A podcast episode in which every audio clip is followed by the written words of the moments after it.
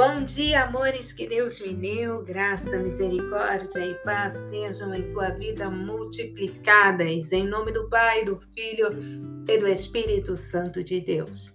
Você que não me conhece, eu sou a pastora Ana Sica, estamos juntos na presença do Pai.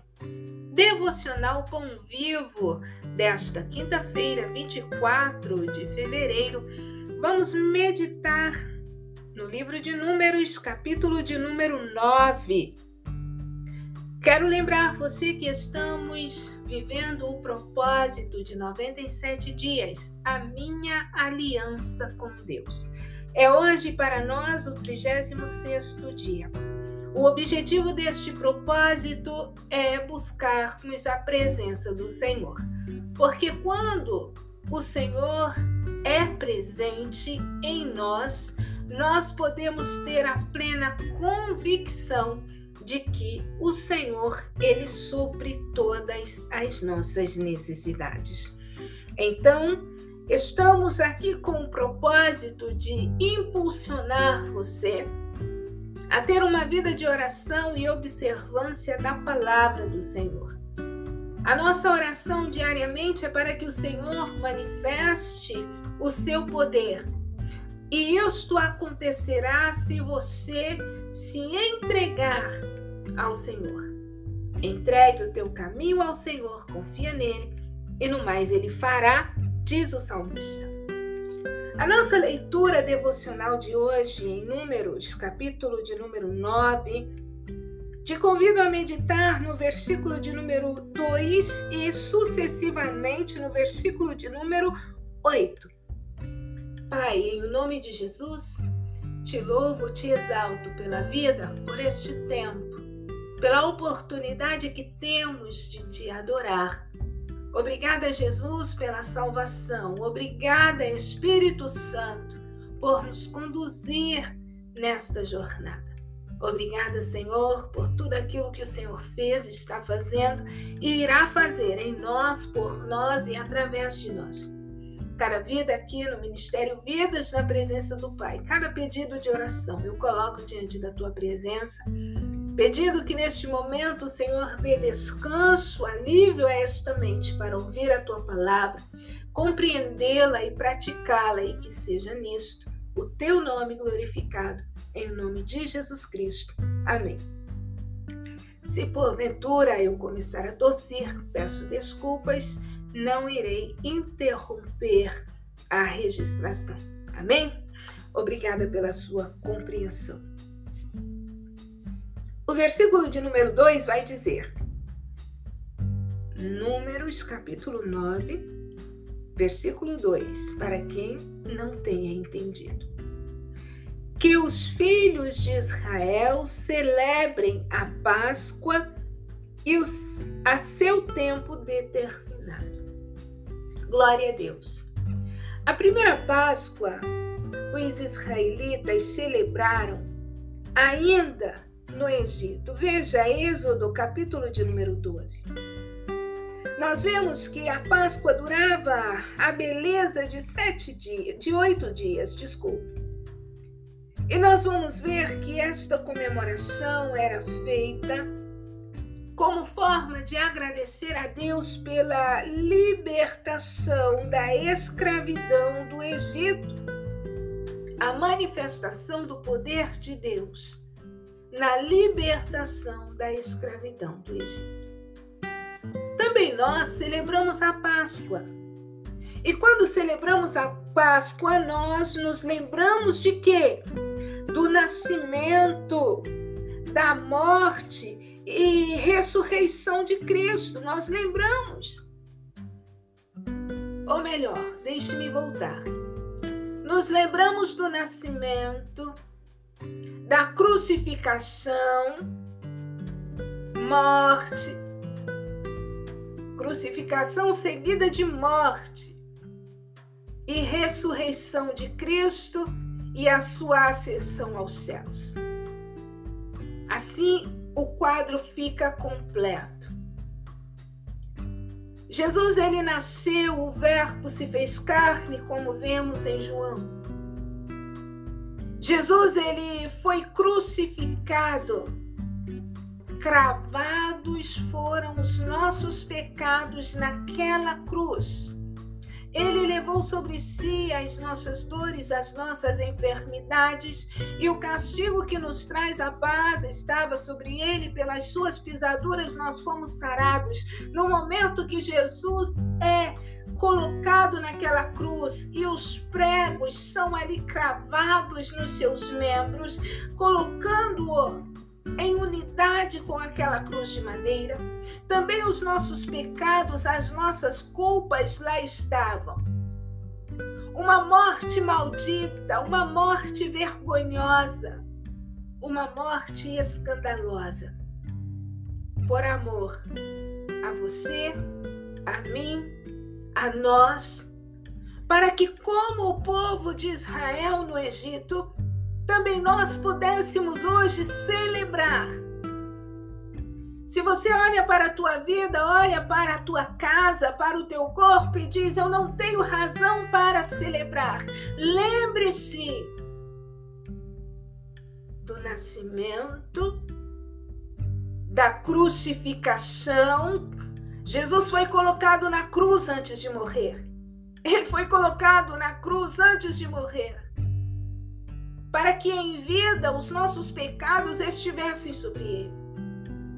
E quando ele morreu, quando a carne dele ali falece, os seus membros, quando ele expira na cruz, também os nossos pecados, a nossa natureza pecaminosa, estava sendo ali crucificada por quê? Porque, embora estejamos em um corpo corruptível, nós precisamos nos lembrarmos do sacrifício de Jesus por nós e negar a nossa natureza pecaminosa, dizendo não ao pecado e sim à palavra do Senhor, buscando a santificação sem a qual ninguém verá a Deus.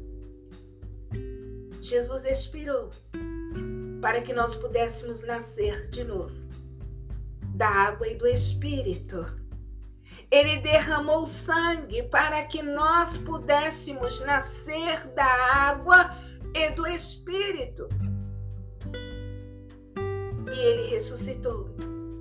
E também nós ressuscitaremos quando o nosso corpo corruptível descer à sepultura, voltar ao pó o Senhor um dia nos chamará para si em um corpo transformado, mas enquanto isto, o nosso espírito, a nossa alma estará em um lugar seguro, em um lugar de paz. Precisamos ter esta confiança para que o terror da morte não venha nos assolar capacete da salvação que esteja bem posicionado sobre a tua cabeça. Para isto, celebre o dia da tua salvação, o dia da tua, da minha, da nossa salvação. Podem ser, pode ser considerado para muitos como o dia em que Cristo, em que ouvimos a voz de Cristo nos chamar e nos rendemos a, a Ele. Mas o dia da minha e da tua salvação começou desde a fundação do mundo. Porque Deus tinha o plano de salvar a humanidade. E assim o fez. O convite, a oportunidade é para todos, mas nem todos abraçam esta oportunidade. Glória a Deus que você a abraçou. Nós vemos que os israelitas eles, eles celebravam a Páscoa. Nós vemos que eles adoravam a Deus, eles sacrificavam a Deus.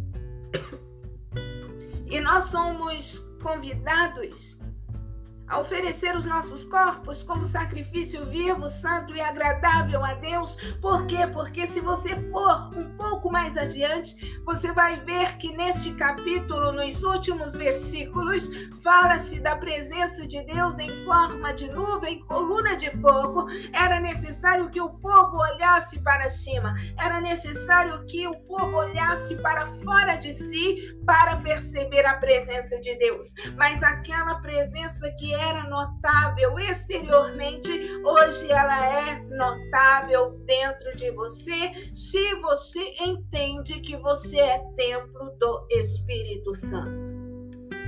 O Espírito Santo habita em você. E se assim não é, ele deseja assim o fazer. Para que você seja direcionado, guiado pelo Senhor nesta jornada é necessário que você faça o que o Moisés, o que Moisés está fazendo no versículo de número 8. Para que você entenda, aqueles que eram contaminados, imundos, que tinham tocado coisa imunda, não podiam participar, celebrar a Páscoa. Eles precisavam esperar um tempo, e este tempo era de um mês. No mesmo dia, no dia 14 do mês seguinte, eles poderiam participar da Páscoa, celebrar a salvação.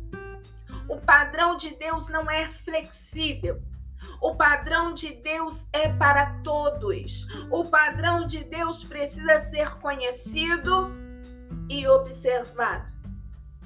Para que aqueles homens pudessem celebrar a Santa Ceia, ou melhor, perdão, celebrar a Páscoa, não a Santa Ceia, a Santa Ceia para os nossos dias, me perdoe. Para que aqueles homens pudessem celebrar a Páscoa, a festa da salvação, da libertação, da escravidão. Moisés não sabia o que fazer.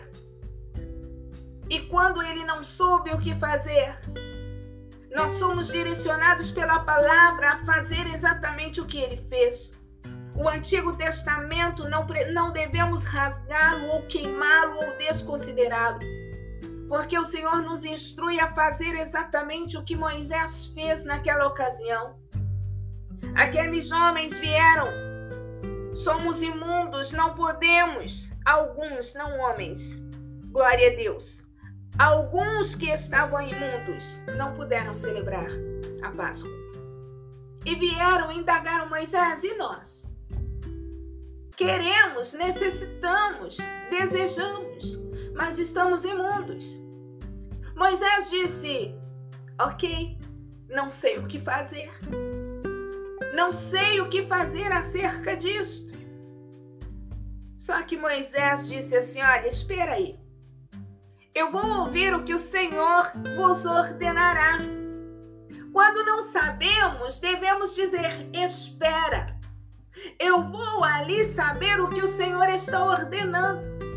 Diferentemente de Moisés, que estava ali face a face com Deus e ouvia uma novidade da parte de Deus, nós já temos na Bíblia Sagrada toda a instrução que Moisés não tinha escrita para seguir. Quando não sabemos o que fazer, devemos consultar ao Senhor. E a nossa primeira consultação não deve ser pedir que a dona Joaninha ou o senhor Joãozinho, o profetinha de turno, venha nos dizer o que diz o Senhor.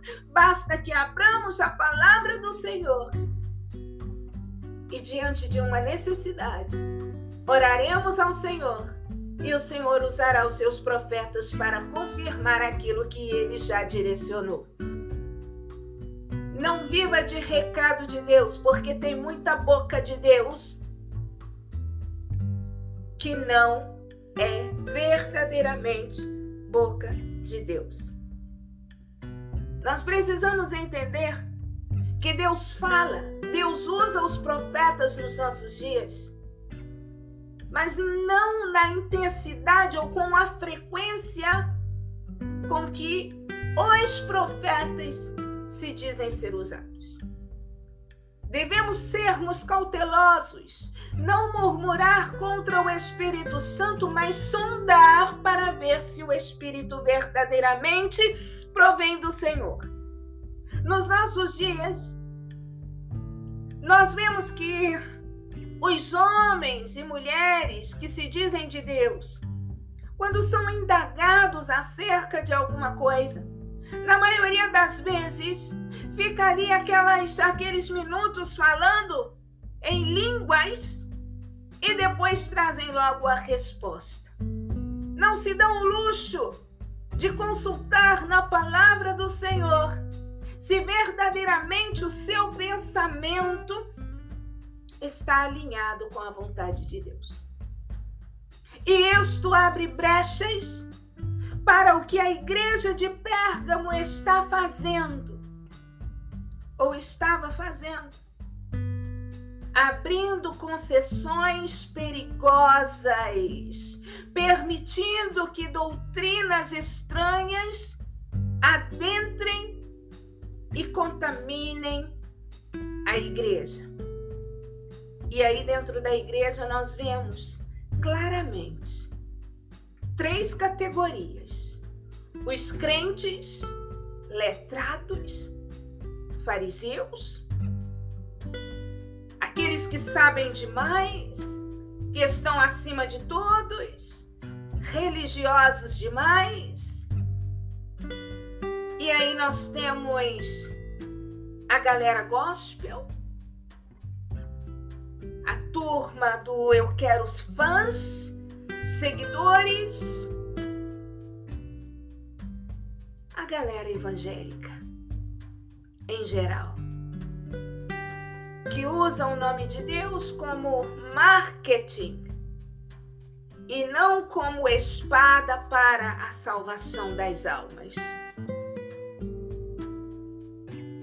Por outro lado, nós temos os cristãos, aqueles que às vezes fazem como Pedro, por medo ou até mesmo por vergonha, porque se sentem descontextualizados, fora do ambiente, da moda, do que é trend. Por quê? Porque não combina. As suas vestes não combinam com este tempo. Porque não tem decote, não é curta, não é escandalosa. O teu modo de falar não combina porque você é antiga. Ei, ser cristão é ser diferente. Não faça concessões perigosas, não.